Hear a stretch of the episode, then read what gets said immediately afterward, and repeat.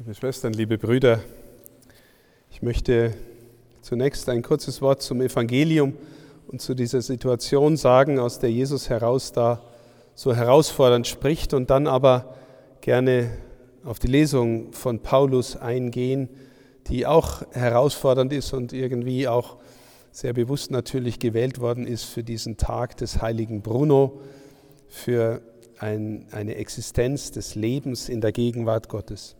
Zunächst zum Evangelium. Wir haben drei ähm, herausfordernde Worte von Jesus hintereinander gehört. Das erste, einer will mit ihm gehen und er sagt, die Füchse haben ihren Bau, die Vögel ihre Nester, der Menschensohn hat keinen Ort, wo er sein Haupt hinlegen kann.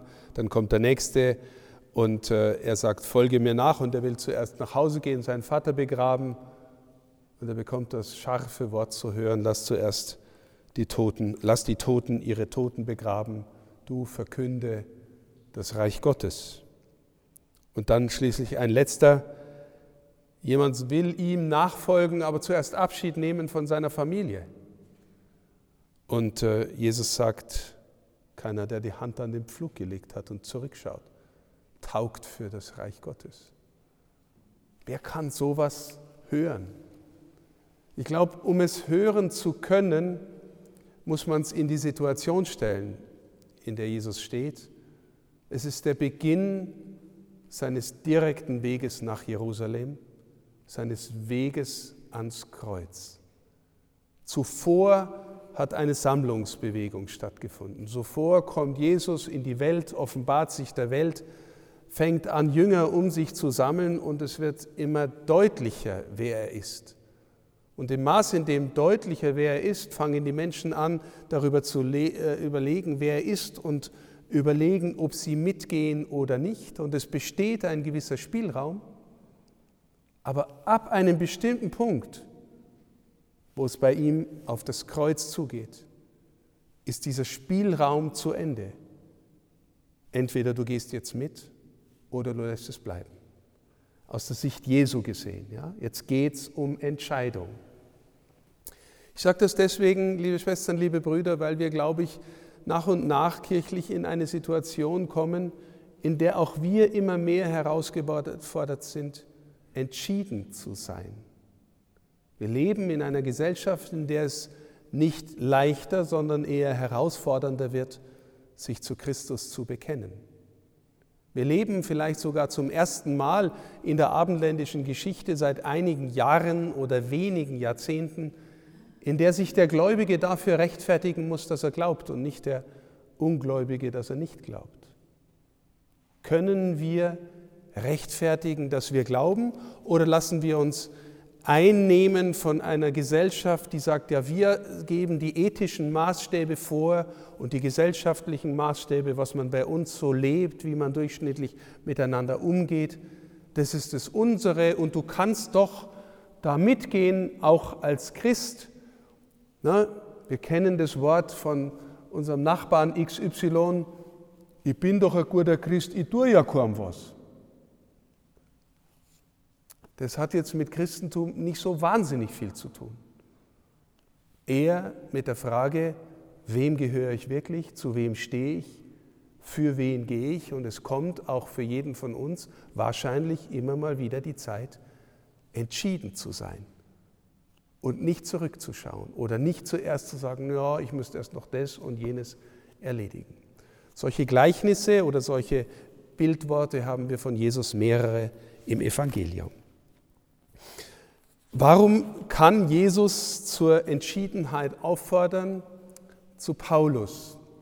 Paulus sagt, im Grunde als Ziel unseres Lebens, Christus will ich erkennen. Christus will ich erkennen. Und wenn Paulus hier das Wort erkennen benutzt, dann bedeutet es nie einfach kognitiv, ich weiß viel über Jesus Christus will ich erkennen. Ähm, ich habe alles aufgegeben und halte es für Unrat, um Christus zu gewinnen. Das heißt, dieses, diesen Erkenntnisvorgang bringt Paulus sofort mit seiner ganzen Existenz in Verbindung und sagt, ich kann ihn je tiefer erkennen, je innerlich freier ich bin von dem, was mich eigentlich besetzt halten will, was mich ähm, in dieser Welt gewissermaßen so vereinnahmen will, dass ich es kaum loslassen kann. Ich halte es für Unrat. Also es gibt ein geistliches Gesetz, das da heißt, je freier du wirst von dem, was diese Welt dir alles anbietet an Schönen und Guten, Klammer aus, darf man es genießen oder nicht? Natürlich darfst du es genießen. Aber wie sehr bist du abhängig davon, dass du es hast, dass du es besitzt? Wie sehr sind wir abhängig von Anerkennung, von Einfluss, von Macht, von Reichtum, von Wohlergehen? Alles das tendiert dazu, für uns eine Art Götze zu werden, wenn wir ihm die wichtigste Stelle im Leben geben.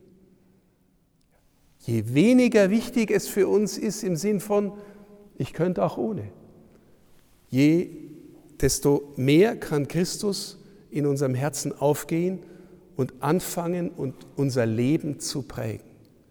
Christus will ich erkennen.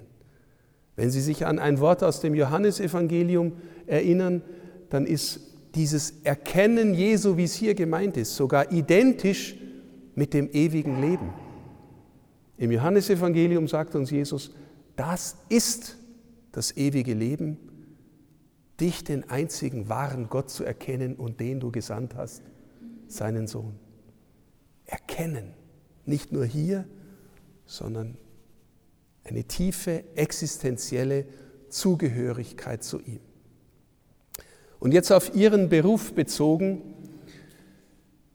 da denke ich mir oft, wie schön ist es eigentlich, so viel in der Gegenwart des Heiligen sein zu können. Also ich sage Ihnen ganz ehrlich, mir hilft, ich bin, wenn ich zu Hause bin und nicht unterwegs bin, jeden Morgen insgesamt mit Messe, mit Stundengebet, mit eucharistischer Anbetung so eineinhalb Stunden mit meinem Herrn zusammen. Ich habe auch eine kleine Gemeinschaft, die mir hilft, es zu leben. Aber diese Zeit, diese Erfahrung, diese bewusste, dieses bewusste Leben in der Gegenwart des Heiligen empfinde ich als sehr privilegiert, sehr privilegiert. Ich darf mit Jesus sein und spüre, wie sich gewissermaßen meine ganze Existenz irgendwie in dieser Gegenwart aufhält und davon berühren und davon prägen lässt. Und von dort kann ich dann immer sehr gut in den Tag gehen und dieses, diese innere Erfahrung des Getragenseins mitnehmen und versuchen, aus dem heraus äh, meinen Dienst zu tun. Mit den Mitarbeiterinnen, Mitarbeitern, mit äh, den verschiedenen Aufgaben, die wir haben, den Konferenzen, in der Verkündigung und so vieles mehr.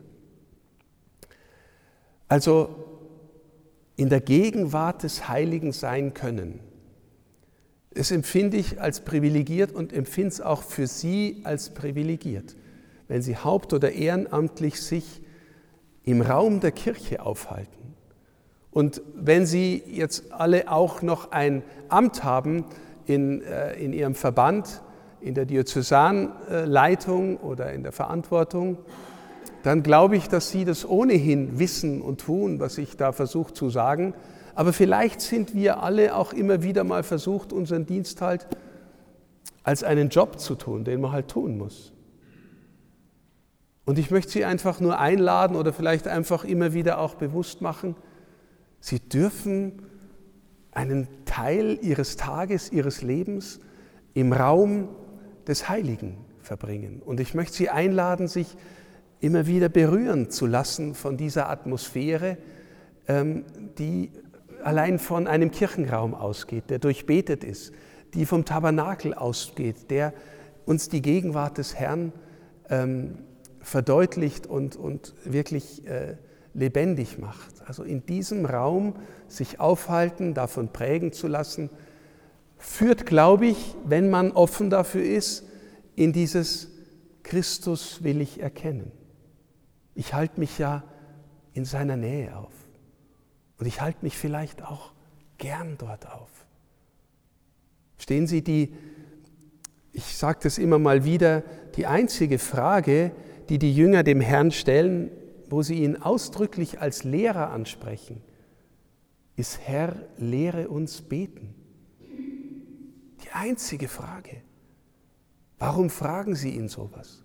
Meine Antwort ist, weil Sie sehen oder innerlich wahrnehmen, wie sehr er in der Gegenwart des Vaters lebt.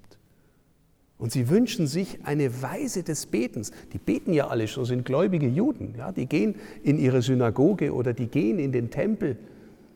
Aber sie sehen an ihm eine Weise der inneren Nähe zum Vater, in die sie hineinkommen wollen. Christus will ich erkennen. Mit dir, Herr, will ich innerlich verbunden sein. Und sie haben die Chance, das in allem, was sie tun, auch zu vollziehen, gewissermaßen wie von selbst in eine Haltung des Betens zu kommen.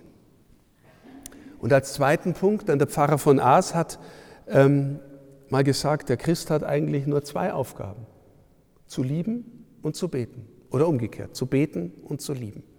Jetzt, jeder von Ihnen wenn er im Raum des Heiligen unterwegs ist, in der Kirche, im Kirchenraum oder in der Sakristei oder außenrum am Friedhof oder was auch immer sich um und in einer Kirche befindet oder Sie da zu tun haben. Sie tun ja auch Ihren Dienst. Sie sitzen ja nicht nur still da und beten, sondern Sie tun einen Dienst und zwar oft einen, der von niemandem gesehen wird. Ja, oft in der Verborgenheit. Ich möchte Ihnen natürlich dafür Anerkennung geben und Danke sagen, dass Sie das tun und so viele Mesnerinnen und Mesner, ähm, die Sie vertreten im süddeutschen Raum, wahrscheinlich nicht wenige tausend in, äh, in diesem Raum, den Sie vertreten.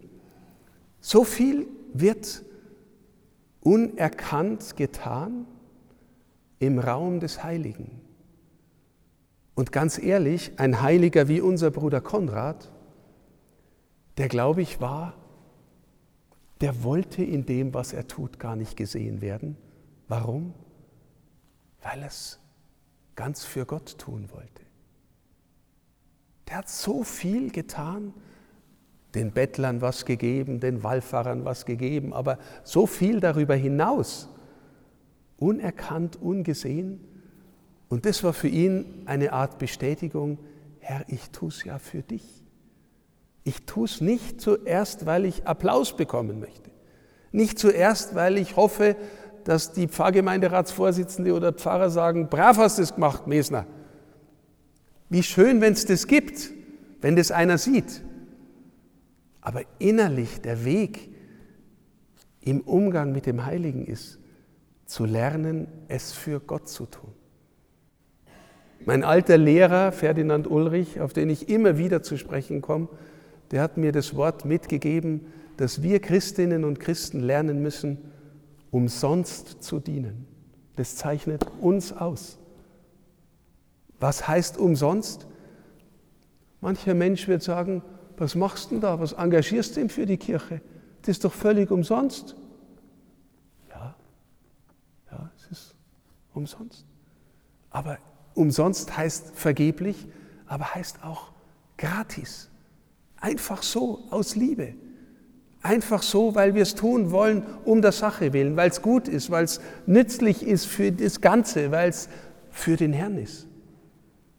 Wenn wir in eine innere Haltung finden, die, die lernt, die Dinge um seinetwillen zu tun, dann sind wir auf seiner Spur. Weil das war die Weise, wie Jesus geliebt hat. Dann ist es eine Form, ihn zu erkennen. So hat Jesus geliebt. Wissen Sie, woran man das am tiefsten erkennt? Die Jünger waren unter dem Kreuz gestanden und haben wahrscheinlich gesagt, so eine Pleite. Drei Jahre mit ihm rumgezogen. Jetzt stirbt er den Tod des elenden Verbrechers. Alles war umsonst. Und Jesus sagt vom Kreuz runter mit seinem ganzen Leben, alles umsonst. Einfach geschenkt für euch. Aus reiner Liebe. Wenn wir Menschen werden die lernen, umsonst zu dienen, umsonst zu lieben. Ist es ein Weg, Christus zu erkennen. Und dann sind wir im Herzen schon daheim. Sind wir im Herzen schon bei ihm. Ich glaube, das war das Geheimnis vom Paulus, auch vom heiligen Bruno, weil die leben das in der Verborgenheit, es sieht keiner, was die leben und beten. Ja, keiner weiß im Kartäuserkloster, was da alles passiert. Da darf man nicht so leicht nein. Als Bischof vielleicht schon mal, aber sonst eigentlich, eigentlich schwierig. Ich will nur sagen, da wird was berührt vom Innersten unseres Dienstes und ich danke Ihnen, dass Sie Ihren Dienst tun. Ich finde es so angenehm mit, mit Mesnern, die umsichtig sind, die auch einen Sinn haben fürs Detail oder einen Sinn für die Liturgie. Das ist so angenehm, so eine Kooperation. Der Herr Kiekinger, mein Assistent, auch mein Fahrer, ist natürlich auch immer ein Mesner für mich und es ist so angenehm, mit ihm zu arbeiten, weil er so viel um sich hat in, in dem, was, was, was zur Liturgie gehört. Und er macht es nicht einfach nur, dass der Bischof sagt, brav sind Herr Kiekinger, sondern ich weiß, dass er es macht, weil er an, an Gott glaubt, weil er an Jesus glaubt. In diesem Sinn, danke für alle Dienste, die Sie tun. Danke, dass Sie auch die Berufsehre hochhalten, im Verband oder in den Vereinigungen und auf dass der Herr Ihren Dienst segnet. Und er segnet ihn vor allem dann, wenn man in dieser Haltung, die ich versucht habe zu beschreiben, ähm, ihn tut und gebe er auch, dass Sie immer wieder etwas von dem spüren, wo Sie sagen, Herr, ich habe was von dir erkannt. So wie Paulus gesagt hat, ihn will ich erkennen.